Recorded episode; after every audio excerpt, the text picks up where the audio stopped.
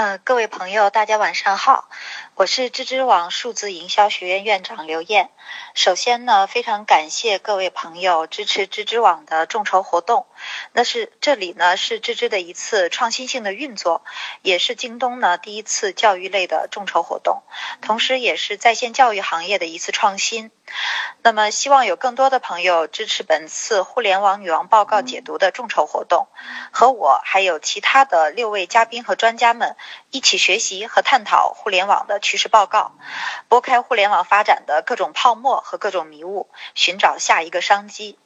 那我今天要给大家分享的是二零一五年互联网趋势报告的第二部分。呃，因为时间安排的关系呢，原定第一部分解读报告的嘉宾肖明超老师呢，将在六月二十九号和大家分享，请大家注意时间的安排。那么，先来说一下互联网女王 Mary Meeker 作为华尔街最知名的互联网分析师，从1995年开始就一直持续的发布互联网报告。那么，，2004年，Meeker 他就预测了中国的互联网经济将会有高速的增长。在二零零九年呢，米克尔又在移动互联网报告中预言了未来的用户将主要通过移动设备而不是 PC 来上网。那么一年之后，智能手机的销量就首次超越了 PC。那我们再看到我们中国的网民，根据 CNIC 今年在二月三日发布的第三十五次中国互联网发展状况统计报告的数据，截止到一四年的十二月，中国的网民数达到了六点四九亿，手机网民占到五点五七亿，占网民总数的百分之八十五点八。中国中国人在互联网还有移动终端上花费的时间也大大的超过了美国。那么，正是因为诸多的密克尔对于互联网行业发展的预测，一个一个的变为现实，那么让他每一年的这个互联网趋势报告就成为了焦点。无论是企业的管理者、互联网创业者、政府，还有一些专业的研究机构，大家都希望能够透过他的报告给出的一些分析结论，根据他的预测的观点，再结合我们自己掌握的市场情况的综合分析，找到下一个阶段的发展机会。呃，那么今年是米克尔连续发布互联网趋势报告以来的第二十个年头。那么对 Mary Meeker 本人而言，对全球互联网界而言意义非凡。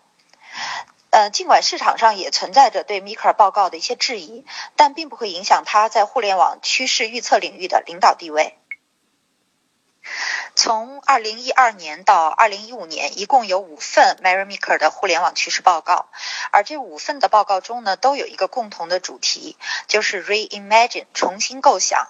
那么这是近几年来呃 Mary Meeker 重量级报告的一个核心的灵魂。那么今天呢，我也将带领大家一起来解读报告的第二十八页到第四十五页。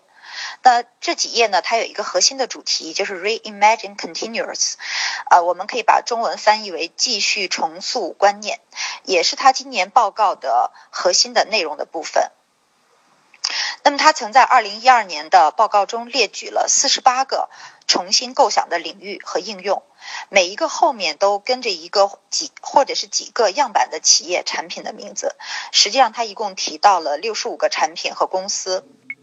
这里边呢也包含打车方式的改变、筹集资金方式的改变、教育方式的改变等等。那么这些呢，其实和我们今天看来已经非常熟悉的滴滴、Uber、呃资资金众筹、在线教育等等呢是非常吻合的。那么在今年的报告中呢，Mary Maker 又列举了许多继续观念重塑的领域和应用。那么其中呢，二十五页。二十八页到四十五页，重点会针对企业级应用的十四家独角兽公司进行了列举。那我们就一起来看一看这些企业级的应用领域是否会给我们带来一些新的启示。那我们先来集中的看一下二十八到三十页，重塑企业计算，每次改变业务流程的一个方面。那其实就是讲到我们下面将要列举的一些公司呢，他们都是基于企业运营运营的某一个方面，或者是某一个领域的改善，比如企业内的跨部门的业务协作、招聘、人力资源管理、用户数据管理等等。呃，那么下一页呢是来自于 Box 的这个 CEO，那他在二零一五年四月份在 Twitter 发布了这样的一条消息。以往的企业软件是为了让当前的工作更加有效率，目前企业软件的机会在于变革工作本身。也就是说呢，在当今企业级应用软件的价值早已经超越了对于工作效率提升这样的一个目的。当然，效率提升肯定是必要的价值。那么，越来越多的成功的企业软件呢，能够帮助企业用户从业务模式、收入模式、合作伙伴关系、用户关系管理等等各个方面来进行变革。那报告的三十页又进一步提到了。消费类的互联网创业者呢，常常是追求个人热情；企业互联网创业者通常优先追求的是企业痛点。这两句话我们可以非常直观的理解。B to C 的创业项目往往关注的就在于解决消费者的个人需求、个人痛点。比如我们都知道何李家他是做上门美甲的，那就可以让个人用户足不出户来享受高品质的美甲服务，解决的是个人消费者的需求。而 B to B 的互联网创业项目，一定是把企业运营时的需求痛点作为首要解解决的问题，在此基础之上，才有机会去影响到最终用户的用户体验。比如我们刚刚提到的 Box 是一家美国企业级的云存储服务商，用户可以在任何有网络环境的地方，用手机、电脑、iPad 等各种网络的终端来进行上传文件、读取文件。编辑文件等等操作，也就是我们常说的企业云盘。那么它就是用来解决企业用户常常会出现的多人协作、文件安全管理、文件携带传输等等各种实际的问题。那下面报告中将会提到的十四家公司，也都是提供企业级的应用，或者你可以把它们都理解为 B to B 的应用。好，我们一起来看第三十一页。这里提出的是关于企业通信管理。那我更愿意把这个英文翻译成企业沟通管理的应用场景。那么沟通的这个概念呢，就比通信的这个概念的外延就更大了。那以往我们每个企业呃都会使用各种各样的邮件系统，大家也都会有类似的感受。那每天呢，公司的邮箱里就会有大量的邮件，占据了我们每天大量的工作时间。常常呢，离开一会儿，邮箱里又会多出来几十封的未读邮件。那经常我们花了大量的时间读邮件呢，却发现没什么要紧的事儿。那一不小心呢，又会去错过一些重要的信息和通知。那这里不用多说，这些典型的场景，可能大家每天都会遇到，也有很多会去吐槽的。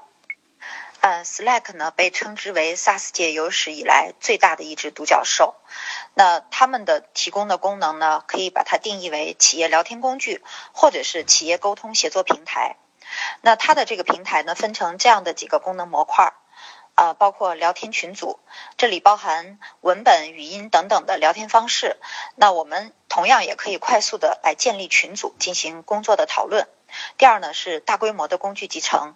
到二零一四年底，Slack 已经整合了电子邮件、短信、呃 Google Drives 等等等等的六十五种的工具和服务。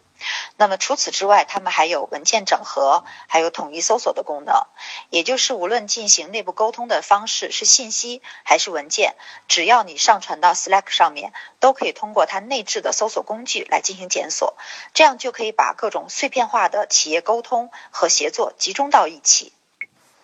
那么许多用户在用了这个 Slack 以后呢，都表示自己的日常的邮件的量减少了百分之五十。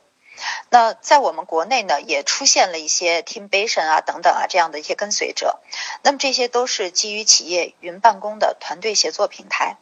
那么他们可以去发起日常的工作任务、工作目标、工作任务安排、执行跟踪、呃任务协作、评估、工作报告等等。那么这些应用呢，对于企业内的沟通、任务协作、管呃工作的进程管理、报告等等，从效率上、工作方式上都有了大大的改进。那避免了仅仅在邮件系统工作下大量无效的这个邮件信息流。那么其实现在我们看到说，微信啊已经完全可以完成一些企业沟通的功能，但目前绝大多数的微信的功能还是建立在个人用户使用的角度。呃，那么有一些开发公司呢，他们也基于微信开发出了各种各样的企业呃企业级的这个微信的应用。那么微信支付张小龙他也在发布微信战略方向的时候说过，微信呢将是企业全信息的统一的出入口。微信将会集成各种各样类型的 SaaS 的应用，微信将提供平台企业的 IM 的功能、多方视频通话等等。所以，我们看到微信的企业沟通，呃，也企业级的沟通也是非常值得我们期待的。好，我们下面进入到三十二页，线下支付。那么，传统的线下收银系统在设置和程序功能调试方面都非常的繁琐。通常企业采购了类似于左边图片上的收银系统以后，都需要由专业的服务商来进行具体的设置和调试。同样呢，也需要花费时间进行员工的培训，才能确保顺利的操作收银系统。同时呢，也需要向银行交纳不低的管理费或者是交易的费用。比如说，我们国内大约有呃六七千万的大小商户以及微型商户，但是却只有三百万左右的商户有 POS 机。那么对于小商户来讲，使用 POS 机成本非常高。银行给商户免费安装 POS 机，但商户需要交纳一千元左右的押金。如果你的交易额低于一定的标准，还需要交纳年费，还有交易要收取的手续费等等。那么这些问题呢，都让这些小型的商户、微型的商户不愿意安装这个 POS 系统。但是呢，作为消费者来讲，刷卡消费又是一个非常重要的需求。那我们再来看看右边的图。那有些眼尖的朋友呢，可能会发现右边这个手机上面顶一个小方块的这个装置，在热播的美剧《破产姐妹》中就曾经出现过。那么这个手机上的小方块就是 Square 公司提供的移动支付读卡器。那么，Square 是美国一家移动支付公司，针对中小型的商户提供线下的移动支付解决方案。用户呢可以把这个移动读卡器与任何的设备连接，比如说智能手机、iPad、电脑等等，然后就可以在任何 3G、4G 或者 WiFi 的网络状态下刷卡消费。那这样就可以让消费者、商家在任何地方进行付款和收款。并且可以帮助这个商家来保存相应的消费信息，也可以来进行用用户的消费信息的分析。那么不但大大降低了刷卡消费支付的技术门槛和硬件的需求，也帮助商家能够更好的管理消费者信息还有用户的信息。那么现在，Square 也增加了 Gift Cards 功能，就是礼品卡。那么用户也可以在应用里边购买各个商户的礼品卡来送给自己的朋友。那么这又是 Square 给线下商家进行引流的一个举措。那么除了身材小、容易操作，商家来选择移动。支付读卡器还因为它具有一个很重要的优势，就是它提供的账单是按天来和商户进行结算的，而一般的银行呢，通常是按月来结算。大家知道，对于商户来讲，现金流是多么重要的一件事儿，特别是小型的商户。那么，正是因为 Square 针对小型商户线下支付的这些痛点的把握，让他们快速的占领了美国市场，并开始向北美以外的市场来普及。那么，除了线下支付，Square 在线上支付的市场也在发力。近期呢，Square 就和 Snapchat 进行合作，网友可以在和朋友聊天的时候就进行转账。那这个呢，比较类似于我们的微信转账。在移动线下支付的这个领域，除了 Square 以外，亚马逊也在2014年推出了自己的移动线下读卡器。我们国内有一个著名的类似的应用叫前方。那么前方相较于 Square 的读卡器来说，又有适合中国用户的创新之处。那么 Square 呢是单一的刷卡头，用户刷卡以后还需要在别人的手机设备上输入密码。但是在我们中国呢，用户对于密码的这个保护性要求是非常高的，所以一般来讲呢，用户是不会放心在别人的手机上来输密码。那么前方支付呢，它就是带密码键盘的，安全性就会高很多。同时呢，在我们国内，支付宝啊，还有微信的线下支付现在也是越来越普及，而且已经都走出国门，在很多国外的商场，我们也可以通过手机扫码来进行支付。好，我们来看下一页，在线支付。左边的图呢是一个传统企业在线支付的呃这样的一个交易的一个架构。那么同样的，部署传统商户在线交易的账号是需要耗费开发人员大量的精力。那么对于一些初创公司而言，有时耗费了大量的人力财力自己去进行开发，还不一定能够顺利实现。但是呢，越来越多的消费者呢是愿意通过在线支付来完成这个交易，也有越来越多的企业间的交易是通过在线来实现的，包括一些跨境的交易。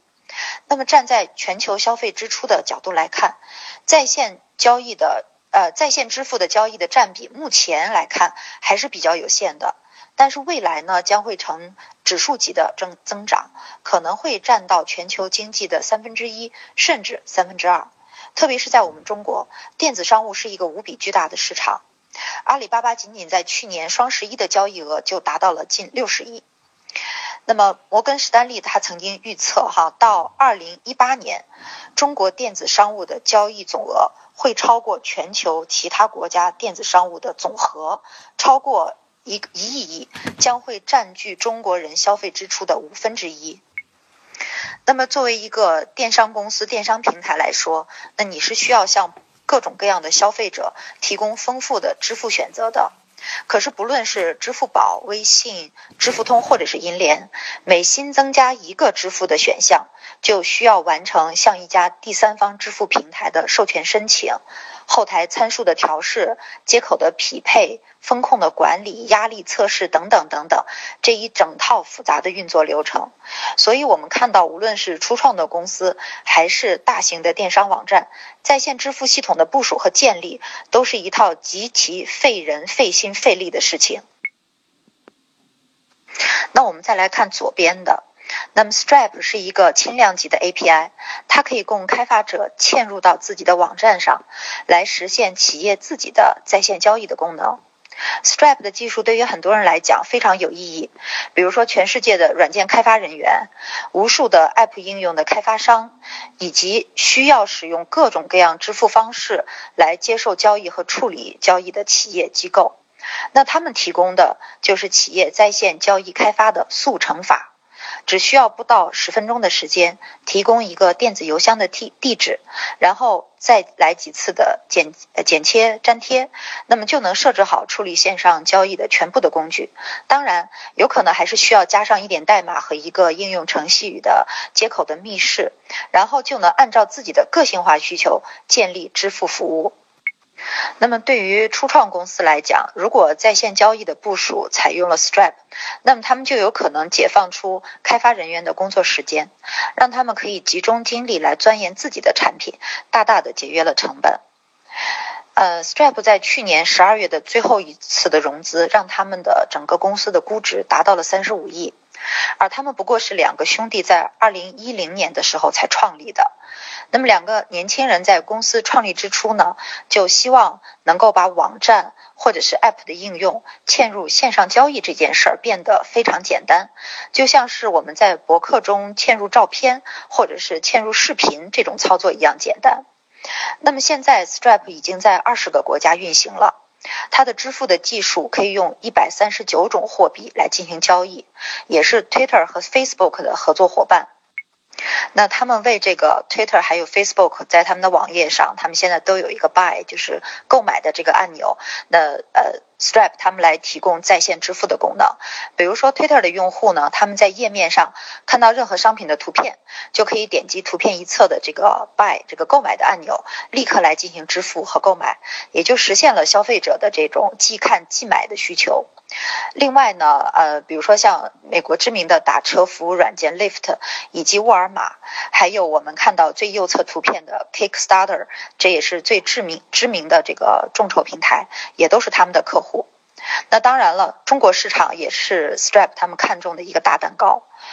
嗯，Stripe 经常会被大家和这个啊 PayPal 来进行这个类比，但是 Stripe 发现呢，中国的用户很少使用啊。PayPal 支付的这个信用卡，而支付宝呢，占据了中国一半的在线消费。那么在去年的六月份呢，他们就和支付宝达成了合作，那可以帮助中国的买家，还有其他已经使用这个 Stripe 的境外的商户来建立关联。那支付宝的用户呢，就可以输入电子邮箱地址，还有六位数的短信密码，就可以从呃支持这个 Stripe 支付的商户来买东西，而不必再转向其他的这个支付网站。那么境外呢，已经使用 Stripe 的用户呢，也可以通过这样的合作来直接购买我们国内的商品。嗯，Stripe 不仅仅是解决了企业用户建立在线交易系统这样的一个痛点，也提升了普通消费者的使用体验。比如说呢，用户需要在某个网站或者是某一个 App 内进行购买，那他就不需要在不同的 App 还有网站都绑定自己的银行卡，只要这个网站支持 Stripe 的呃支付，他就可以一键支付。我们国内也有一家公司叫 Pin 加加，他们试图打造中国版的这个 Stripe。那他们的这个功能主要是集中呃集中在这个移动支付，整合了支付宝、微信、银联以及银行在线支付等等的服务。那他目前还处在这个初创的阶段，大家可以在百度上搜索一下，看看他们的信息。好看下一页，商业分析。那么企业的商业分析呢，以往只能获得一些有限的数据。而进入到互联网时代以后，企业又会发现呢，我们常常需要面对海量的而且无序的庞杂的数据。那么，如何来架构这些数据、管理数据？如何进行数据挖掘、数据分析？如何用数据分析的结果来进行商业的决策？如何快速的获取数据而不会贻误战机？那这些几乎是数字时代大多数企业决策者想做又难以做到的事情。嗯，Domo 是一家提供商业智能云平台的初创企业，成立于二零一零年。Domo 搭建了一个真正的业务管理平台，它可以将许多不同来源的数据，以真正实时、直观的这个方式呈现出来。那么从数据源方面呢，他们已经整合了一百多个不同平台的数据提供商，可以向商业客户提供自动化的数据分析。特别是面向企业 CEO 等等这些 C 级别的企业决策者，按照他们不同的需求量身定制的 dashboard 和自动化的分析图表，便于他们快速获取需要的分析结果，帮助企业用户节约时间、改进决策。Domo 获取数据的方式和一般的商业分析系统的平台是不一样的，它不依赖于用户的数据库系统，它可以从用户正在使用的各种系统中。以及多种多样的，它不用依赖于用户的数据库的系统，可以从用户正在使用的各种系统以及多种多样的数据源中，以这个 API 的方式来直接调用数据。那这也就解释了它能够为各种企业用户提供最实时、最高效的数据服务了。那 Domo 可以及时的调用各种数据，那同时呢，它会针对企业的各个职能部门，包括 CEO，然后企业研发，呃，这个市场营销部门等等这些决策者来提供不同的这个分析结果。那这些所有的数据被调用以后，都会通过分析和计算，以非常直观的方式来呈现在 Dashboard 上面。那么今年呢，四月份，Domo 已经以二十亿美元的估值完成了新一轮的融资，目前已经有超过一千家客户了，包括易贝、美国国家地理、日产等等知名企业。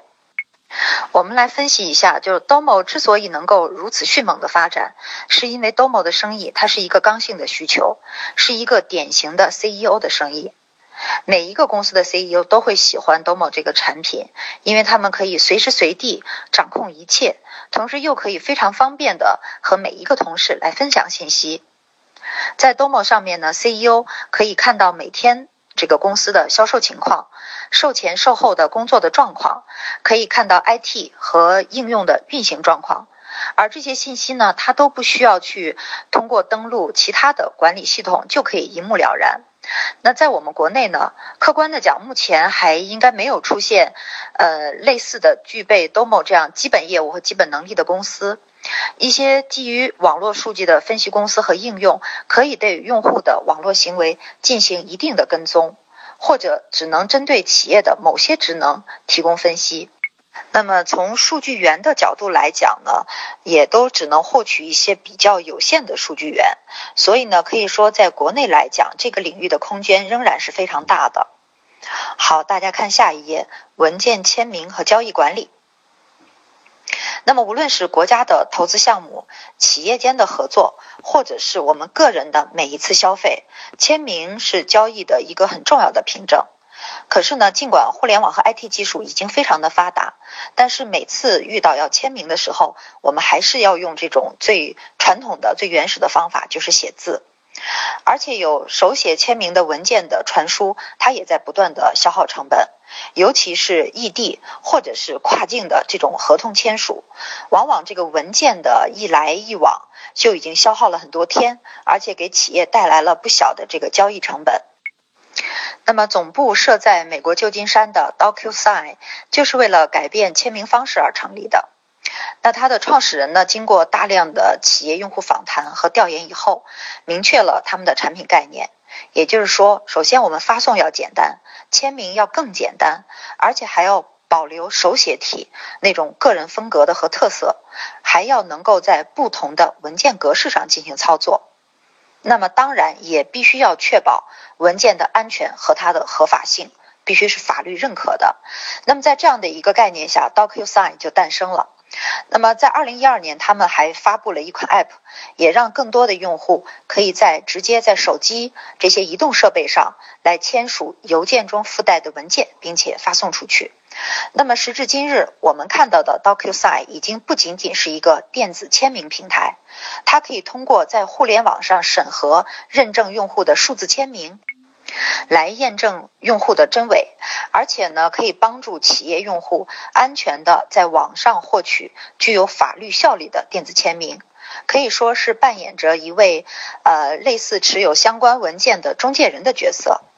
而且可以帮助用户实现文件的自动化管理，包括从数据的收集到整个交易完成的全过程，能够减少交易成本，优化交易的时间。呃，今年五月份，DocuSign 获得了二点三三亿美元的融资，它现在公司的估值已经达到了三十亿美元。目前，全球一百八十八个国家，有超过十万家的公司以及五千万的个人都在使用 DocuSign 的电子签名服务，而且百分之九十以上的世界五百强企业都在使用 DocuSign。惠普和思科甚至把 DocuSign 作为标准化的电子签名工具。但是在我们国家，这个法律和西方的这些国家还是有差异的。那么 DocuSign 它的一些方式呢，是不适于我们中国本地的法律的。那么于是就有一家我们国内的创业公司看到了这样的商机，他们的名字叫上上签，大家可以从 App Store 上面去下载他们的应用来看一下。那目前我们看到的上上签的主要的功能呢是电子签名，但是他们自己的规划呢是会在电子签名管理的这个基础之上，构建一个基于可信电子协议与签章的数字交易业务生态。讲到这里，大家可能会觉得这类服务的市场空间是非常巨大的，国内进入的公司也不多。当然，需求所有人都能看到，但难就难在真正要做到保证电子签名它是安全，以及要有法律效力。那么这个问题呢，也是这类产品的最核心的，也是最难的地方。因此呢，未来无论我们国内是哪一个公司进入到了这个领域，势必要在解决好技术问题的基础之上呢，更重要的是解决好法律问题。好，我们呃进入到三十六页。客户沟通。那么在传统环境下呢，企业与客户进行的沟通渠道是非常有限的。那么进入到数字时代，客户与企业沟通的渠道一下子就多了起来。那我们企业也都纷纷通过各种数字媒体渠道建立自己的沟通的窗口。比如说，在我们国内就会有官方微博、官方微信、企业 QQ、电子邮件、企业 App、在线客服等等。特别是一些互联网的应用产品，你的产品就是一个在线应用，那么所有呢与用户的沟通，通常来讲也全部都是线上的。但是我们发现呢，很多应用呢，它并不提供应用内的这种沟通方式。那么用户呢有任何问题，都需要在关掉你的 App，再绕到你的官方微信或者官方微博上去提问。而且企业呢，往往因为无法获取这个用户他已有的对产品使用的信息，那么所以对用户的沟通和服务的效率就降低了，用户的体验也不会好。在客户沟通的过程中，有时会产生一些订单的需求，也往往因为没有有效的跟踪渠道而变得无法了解这个转化效果到底怎么样，也就没有办法进行评估。那举个例子，稍微直白一点讲，比如说呢，你是一个已经有了一百万用户的一款学英语的应用，那么用户在用你的 app 学英语的时候呢，他想要购买你的一个付费的一个下载包，但是在付款的时候遇到了问题。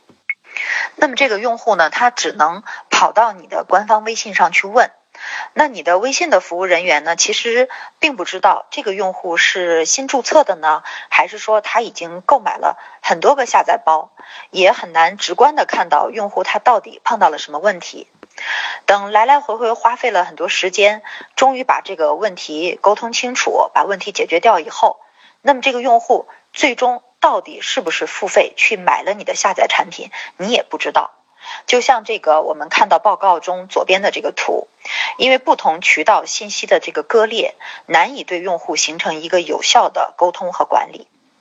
Intercom 呢是一家 Social CRM 的提供商，就是社会化客户关系管理。那么他们首先呢是向企业来提供应用内的客户沟通的工具。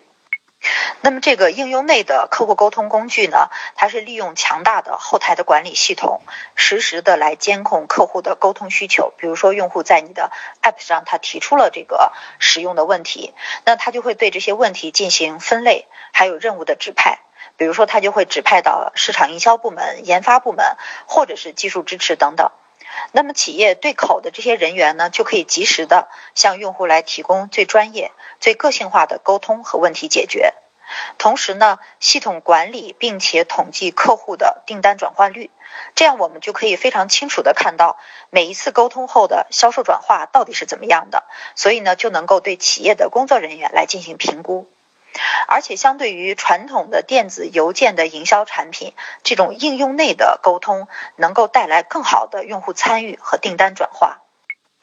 而且呢，Intercom 还可以帮助企业有效的管理用户信息。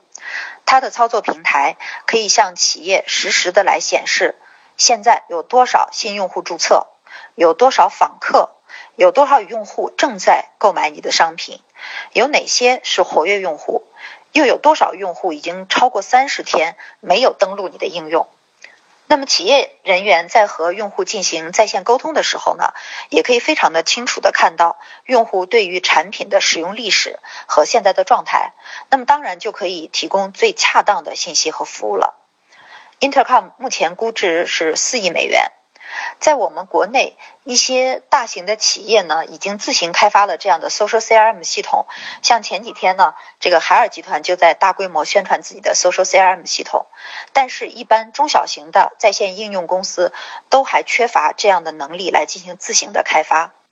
而且，说实话，我们国内目前也缺少类似于像 Intercom 这样成熟的，呃，进行社会化用户沟通和管理的平台。好，我们下来再呃再来看三十七页客户成功。那么对于一家企业而言，我们获取一个客户，往往是会需要花费大量的时间、精力、资源以及技术。举例来讲，比如说你是一家 B to B 的软件公司，在你真正的获得用户的订单之前，需要你的客户经理、技术人员等等进行呃进行这个大量的工作，甚至需要投入大量的这个成本。但是在你获得客户以后，如果想要让这个客户不断的多次购买你的产品，产生循环性的收入，那必须要就要能够维护好这个客户的关系，而不是在不知不觉中丢掉客户。但是在传统模式下，企业更多的是需要依赖自己公司的客户经理的经验来进行客户价值的判断，还有客户关系的维护。Gainset 的理念是帮你留住客户，就是我们看一下右边这边，那他们开发了客户成功管理这样的一个工具，通过有效的数据分析，帮助企业来实现这一目标。他们整合了各种第三方的应用来进行销售数据的评估，并可以使用日志、支持投票、调研报告等等的功能，以及其他的客户智能分析的数据。通过收集和分析这些数据，让企业来减少客户的流失率。当客户可能会出现离开的风险的时候呢，Gainsight 的系统它就会发出这个预警和报警，就如右边图显示的这个数字的预警方式。那么企业收到这个预警信息，就可以采取行动，留住客户。另外呢，他们还提供用户价值的分析工具，可以帮助企业识别出哪一些呃这个客户对企业的产品评价比较高，那样这样就可以为企业带来提升销售量的一些机会。那 Gainsight 呢？他们还提出了一个新的功能，叫做客户三六零。那这个功能呢，可以快速的提取用户的综合资料，包括相关产品的使用情况、历史的合约、支持和参与了企业的哪些活动、账单的历史等等，以及可以进行商业商业预测的分析工具。那么这样呢，就便于企业更好的判断和预测客户的价值和商机。而且呢，无论是什么类型的客户，他们对企业的产品和服务都有可能通过数字媒体的互动来进行表现。那比如说呢，这个企业的客户经理，他就是通过这个 Gainsight 的软件来跟自己的这个客户来进行互动沟通。那么这个软件呢，它就能够根据你的沟通的内容，来对这个客户进行多个层面的分析。那他们提供的预测性的解决方案，以及自动化的客户管理组件，对这些互动进行评估以后，然后再来生成相关的报告。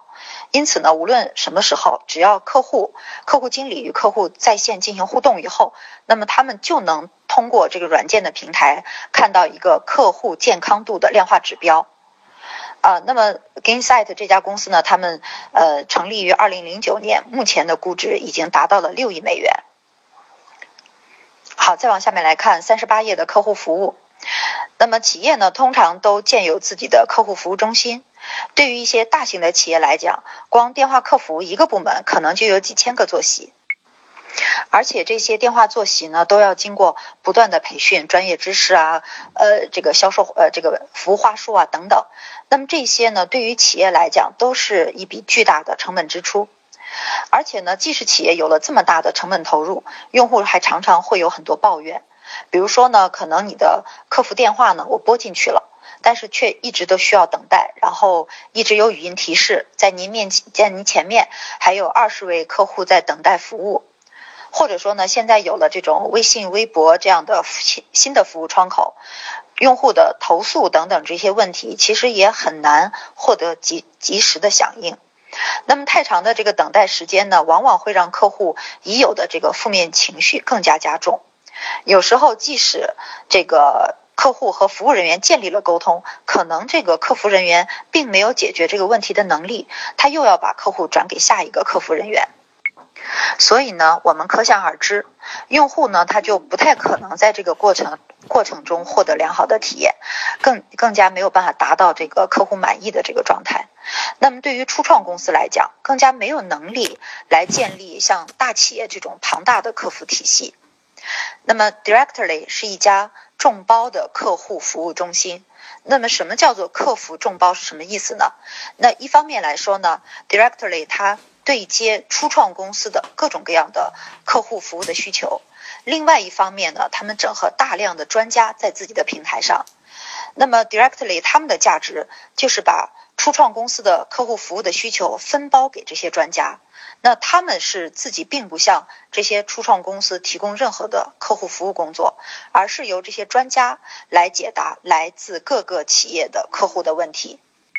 嗯，那我举个例子，便于大家理解。比如说呢，你们是一个销售智能手环的公司啊，因为可能开始市场运作非常好，那么非常快的你就拥有了十万个用户。但是呢，因为发展过快，企业自己呢还没有能力建立起来一个庞大的客服中心。但是这十万个消费者呢，十万个用户，他们每天呢都在产生各种各样的服务的需求。那这这个企业呢，初创公司呢，他们就可以把这些客户服务的需求对接给到这个 Directly，然后 Directly 的系统呢，自动对这些消费者的问题进行分析分类，并且匹配到可能解答这些问题的专家，然后通过信息短信息来通知这些专家。那么专家们呢，又可以通过 Directly 呃 Directly 的网页或者是 App 应用来解答这些问题，并且呢，还可以获得相应的报酬。那我们看到呢，这种方式它其实就帮助这家智能手环的企业向他们的用户提供了更好的体验和服务。而在这个 Directly 这个平台上的专家呢，他们不但可以获得直接的报酬，还可以把他们的收入直接通过在线的系统捐赠给一些公益的组织。那么用户呢，在获得这些专家专业的解答以后，如果感到满意，那你就可以关注这个专家。那么于是这个专家的个人价值、个人影响力也就在不断的获得提升。换个角度讲，我们可以理解成 directly 把这些呃专家呃专家呃专业人士的碎片化的时间利用起来来进行创收，就类似于像 Uber，它利用的是私家车的空闲时间。目前，Directly 这家公司的估值已经达到了一亿美元。好，我们再来看三十九页的人力资源管理。那么，对于中小企业来讲，企业人人力资源管理呢，不但是需要呃专业的、精通人力资源的专人来负责，而且诸多的这个杂事儿呢，占据了大量的工作时间。如果你要通过人力资源外包服务呢，通常又有非常高的这个代理费。那么在美国呢，他们各个州的法律、保险还有福利的制度都是有差别的。那么很多传统的保险中介呢，他们只能在一个州来提供服务。那我们看到右边的这个 Zenefits，呃，大家把他们称为疯狂的 HR 管理工具，他们两年的估值就达到了四十五亿美元。Zenefits 是为中小企业提供免费的一站式的云 HR 的管理工具，面向的是中小企业。他们会帮助这些中小企业来管理医保、社保，还有薪水发放等等问题，相当于是一家数字化的保险经纪人以及 HR。那么简单的说呢，Zenefits 的服务就是让企业 HR 的这些杂活变得更加的。简单和便捷，包括员工的入职、离职手续的办理、工资和福利的发放、保险和退休金、退休基金的办理、缴税、纳税等等。那目前呢，Zenefits 已经在美国的四十八个州为一万家客户管理每年超过七亿美元的福利津贴。那么和 Uber 一样呢，Zenefits 在最初的推广过程中，他们也受到了呃一些地方政府的管制。在美国犹他州呢，他们曾经就被判定为是非法，罪名是不正当诱利呃返利和诱导用户。那他们罪名的由头呢，就是说 Zenefits 它是呃提供免费的保险办理的入口，也就是说，如果是呃企业通过 Zenefits 来办理保险的话，保险公司需要再支付返给 Zenefits 百分之五的佣金。那这样一来呢，企业就不需要和保险中介来进行合作了，它等于就是抢了传统的保险中介的生意。那在我们国内呢，有一些类似于 Zenefits 的公司。比如说，杭州有一个叫做金源标具的公司，呃，近期呢，他们也以这个集团打包的方式融资到了两亿人民币。那呃，金源标具的公司呢，他们是基于云平台、SaaS 以及移动 App 的这个方式，整合了服务于中小企业的人力资源管理、社保管理以及福利组合这些三大平台的管理。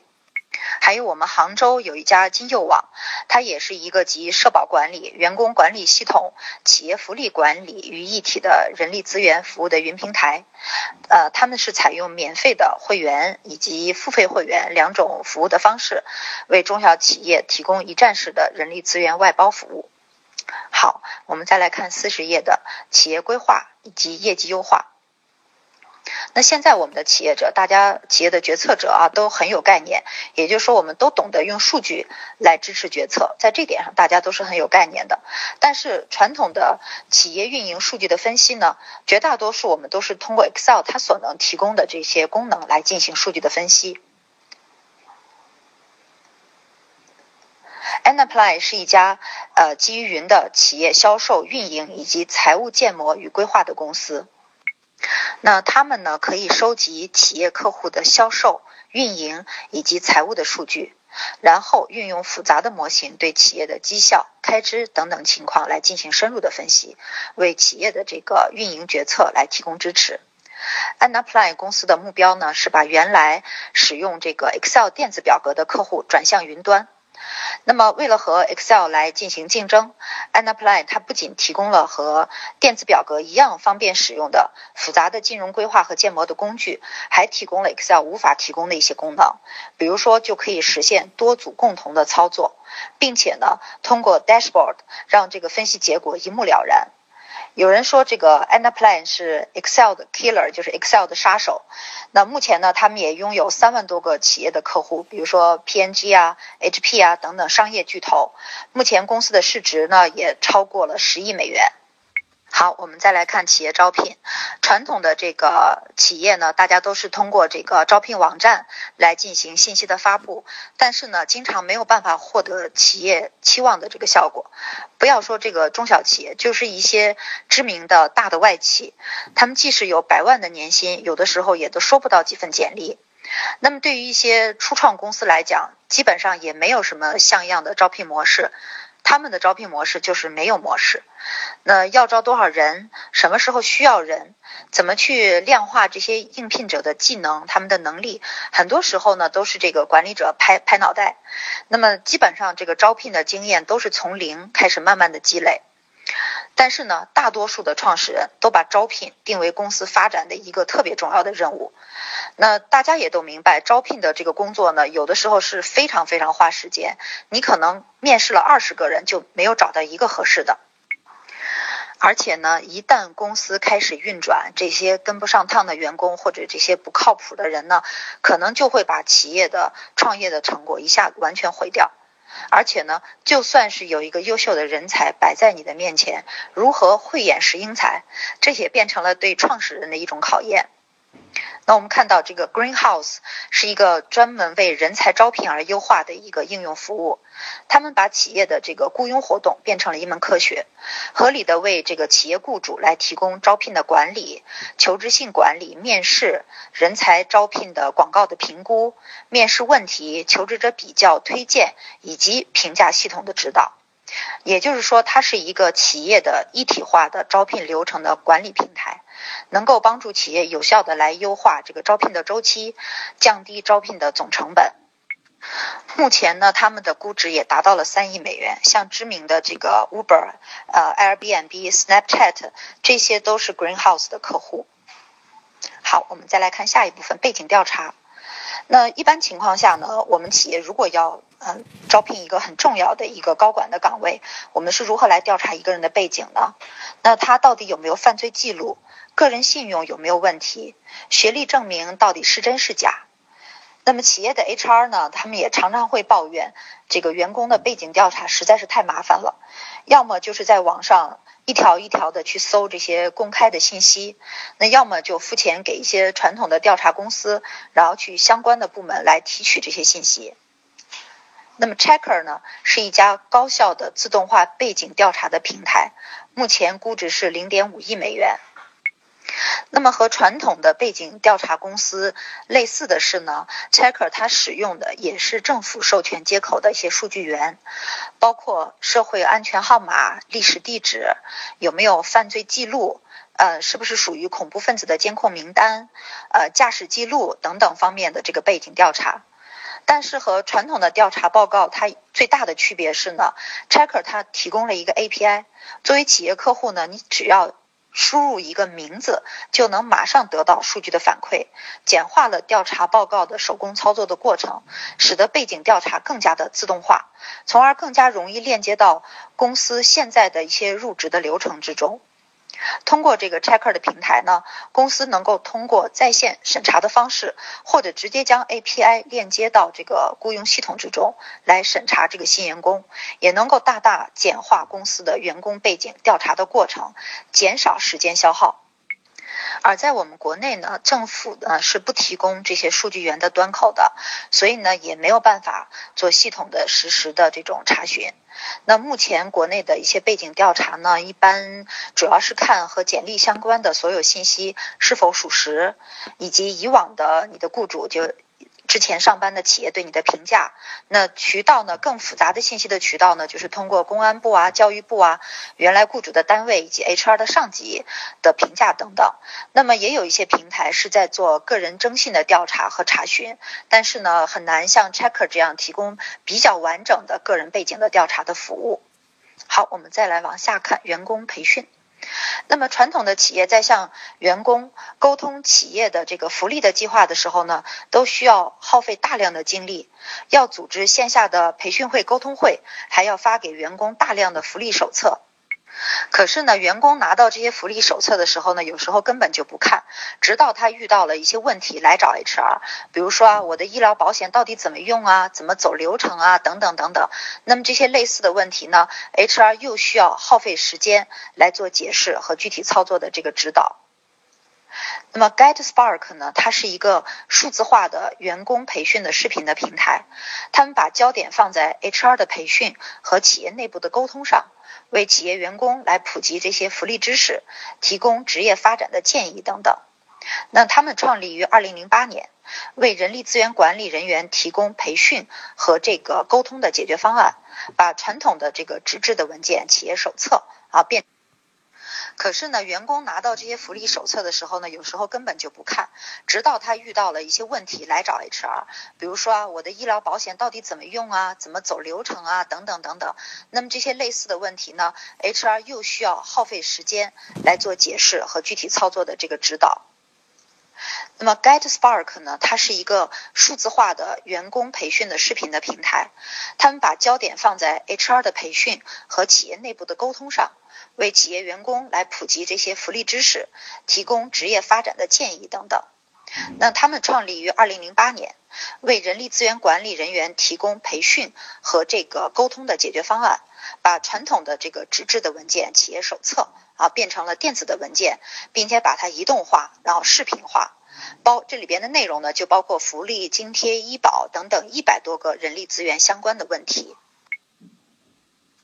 这样呢，能够减少 HR 他在这项工作上花费的时间，提升人力资源管理的效率，也提高了员工福利计划的这个参与度。目前呢，这家公司是估值是两亿美元。好，我们再来看最后一个企业，是关于访客管理。那我们每个企业的前台呢，其实都有一个重要的职能，就是负责访客的签到。一般呢，都是一个纸质的表格，一个小本子。访客来了以后，手动的来填，呃，姓名、公司、手机号，你要拜访谁，几点几分进来，几点几分走，然后再领一个访客的专用卡。像我今天早上呢，刚刚去过上海教育电视台，那他们还需要登记我的身份证。那么不但在访客登记的这个过程上呢，浪费了大量的时间。那作为我个人呢，我还很担心我的个人的信息是不是会被泄露，会不会被滥用。那么企业呢，如果要去查找以往的这个访客记录呢，也只能在这些呃传统的纸质的本子上来进行翻看。呃，那我们看右图表的这个右边。Envoy 呢，它是一个智能的访客管理系统，它是把整个访客管理的流程电子化，提供了从这个登记、登记信息到通知要访访谈的这个人，再到访客管理的一条龙的服务，它大大的提升了前台的效率，也优化了这个访客进入公司的第一印象。那么传统流程中呢，访客一般会留下姓名、电话和邮箱。使用 Invoice 以后呢，公司呢可以自定义访客需要填写的内容，比如说你是在哪个公司访问的原因等等。那么也可以方便我们企业来拓展人脉，并且和他进一步的来建立联系。举个例子，访客的信息呢，他一旦进入到公司的数据库，我们就可以考虑他是不是是我们的潜在客户，以后是否要重点的进行跟踪，我们以后的业务是不是还会有交集。那么，当然，它还会有这个预测注册，呃，预注册功能。举个例子，那么比如说今天的 HR 呢，他安排了二十个人到公司来面试，那么就可以预先把这些面试者的信息输入到系统里边。面试者来了之后呢，只用快速的在这个 iPad 上签到就可以，不用再挤在前台一个一个的人的在那儿填信息。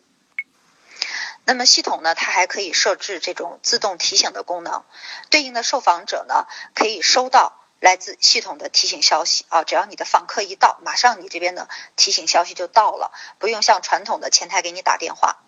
那么从二零一三年五月以来呢，Invo 已经帮助全球的一千多家公司为超过一百万的访客进行签到，目前这个公司的估值已经达到了两亿美元。好，四十五页，那么这是一个对我们目前报告部分的一个总结。那前面我们列举的各种企业级的创新软件应用，很多都是基于大数据的使用。那么从现在开始的十年内，当我们回顾大数据时代是如何发展的时候，我们都会震惊于我们以往到底是怎么样做商业决策的啊？那以以往可能我们的呃信息是非常非常的匮乏，很多时候是依赖于我们个人的经验。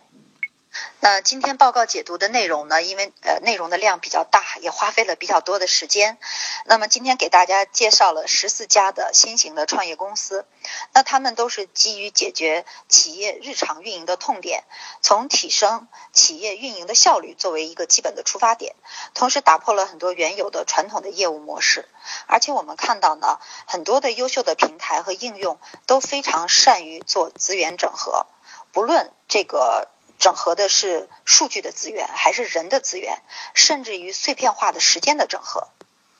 而且我们看到很多创新的领域在我们国国内的市场是空白，或者说仅仅有少数的进入者，市场空间还是非常大的。因此，也希望今天的报告解读对于企业的管理者来说，希望大家能看到企业运营的方式有哪里可以去改善，哪里有什么可以去尝试的新的模式。那么对于创业者来说呢，也希望能够给大家一些新的创业机会的启发。呃，那因为我们今天的这个时间已经呃超时，而且这个报告的内容也确实是非常的多。关于这些企业呢，只能给大家非常简单的做一些介绍。也希望大家今天听过之后呢，如果感兴趣，也可以在网络上更多的去搜索关于他们的这个信息来进行了解。好，那今天的报告解读的部分就到这里，谢谢大家。那么至于我们在社交媒体上的投入，我们是否呃如何来衡量它的投资回报？呃，如何来用数据来管理客户关系？那么其实刚刚介绍到的很多的企业的服务已经涉及到了这方面的应用啊，所以大家可以看到说，如果我们的呃采用的数据它的数据量很有限，或者说我们分析的深度很有限的时候，其实对于客户关系的管理以及媒体的效果评估，我们其实都很难拿到一个最最精准的一个结果，所以我们看到前面提到的很多企业，他们都是基于大数据的平台，这也是目前我们国内所欠缺的。也就是说，基于大数据的这样的一个底层的技术，我们在上面我们可以去实现出各种各样的企业级的应用、消费者级的应用。所以呢，整体来讲，大数据的这个空间，未来的市场还是非常大的。好，那我再来回答这个朋友提出的问题，就是在 B to B 的企业内部的这个决策还有流程，怎么样能够来更好的优化？那么其实今天的介绍到了很多企业的应用，它都是帮助企业 B to B 的企业或者是 B to C 的企业，但是在你企业内部运营管理的时候的一些痛点，包括效率的提升，包括模式的转变，包括对于企业的管理者消费决策的这个帮助。呃，那么这些应用大家都可以回去再好好的研究一下。另外呢，我想要补充的是呢，那么特别是对于我们一些传统的企业，那么借助现在的一些数字化的工具和平台来帮助企业改善流程。那么这件事儿呢，并不是说我们直接引入一个工具、引入一个平台到我们的企业中，我们马上大家效率就提升了、就改善了。其实它还需要一个企业管理者的观念的转变的一个过程。而且还涉及到一个我们传统企业的管理者，大家是否能够懂得如何来利用数据？那么这也是一个门槛，也是一个问题。所以我们看到呢，很多传统的企业，大家在这种呃数字化转型的过程中，脚步走得很慢。也正是基于，就是说从管理者本身角度来讲，大家对于这个互联网世界的变化，对于这些数字的理解。对于工具的运用还都有一些障碍，所以呢，这个我们只能说，呃，希望更多的企业的决策者和管理者们能够更快速的去学习，或者说就邀请一些专业的公司，能够到你们企业内部去做各种的讲座和介绍，帮助你们来理解这些工具、这些平台能帮助你们去改善什么。那所以呢？嗯，我们来讲传统企业的这个数字化转型的过程，它是一个确实是需要迈过很多门槛。但是也要来看这个企业决策者的决心，以及在这个过程中能否快速的呃去有这个呃改革公司、改造企业内部流程、改造业务模式的这样的一个决心。因为往往这种改革、这种改造可能会伤及很多人，伤及很多人的利益。所以呢，传统企业的这个转型和改变，它。呃，有难度，但是呢，一旦企业决策者你把握住了时机，能够快速的踏准节奏的话，可能非常快的也会走入到一个呃，我们叫做所谓互联网加概念的这样的一个有竞争力的公司的行列里边去。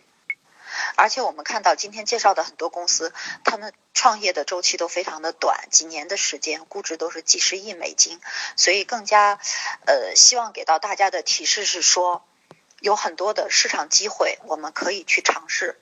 有一些呢是跟你们现有的业务模式紧结合的紧密度非常的高的啊，所以呢，呃，希望大家能够去看到这些机会，无论是在你的企业内去做改造，还是说我有机会去做一家新的创业的项目啊，那么希望今天能够给到大家有这样方面的一些启示。好，那我最后再来回答一下这个朋友的一个提问。那么，其实前面讲到的很多企业的绝大多数的创始人呢，他们都是这个领域的专家，但是也不排除一些 年轻人。比如说我们前面提到的这个 Stripe，他的这个创始人就是两个兄弟两个人。那他们他们是从呃大学没有毕业啊，就就这个从学校里出来来开始创业。那我们不论是说在某个领域的专家，或者是这种年轻的创业者，其实呢，大家有一个很重要的问题要把握好，就是说你期望去解决什么样的一个痛点和问题。那么 Stripe 呢，它就是要最开始的初衷就是期望帮助这个企业，它在搭建这个线上支付系统的时候，能够变得非常非常的简单。那只是基于这样的一个初衷，那他们就开始来。开始来进行了这个领域的研究，而且我们无论说成熟的创业者，还是说年轻的创业者，你只要在这个领域研究的足够深，那我相信你都是有机会的。呃，你也结合前面另外一个朋友的一个提问。那就是说呢，很多的应用的最终使用者是消费者，而我们企业在做决策的这些决策人呢，他们不是消费者，他们离消费者很远，这个问题怎么办？那么一样的，也就是说，在现在互联网的时代，不论你的企业提供的是 B to C 的服务还是 B to B 的服务，企业的决策者，如果你不走到一线，不了解一线你的用户的需求和他们的痛点的话，你的这个企业，无论你是提供什么样的产品和服务的，我相信你都不可能做好。也就是说，我们现在不可能不重视用户的需求。互联网思维的第核心思维就是用户思维，所以无论我们是做 B to C 还是 B to B 的这个产品和服务，其实都是一样的。决策者，你必须第一时间去了解和倾听你的用户的需求，看到他们的痛点，然后在你的产品和服务上来进行改善。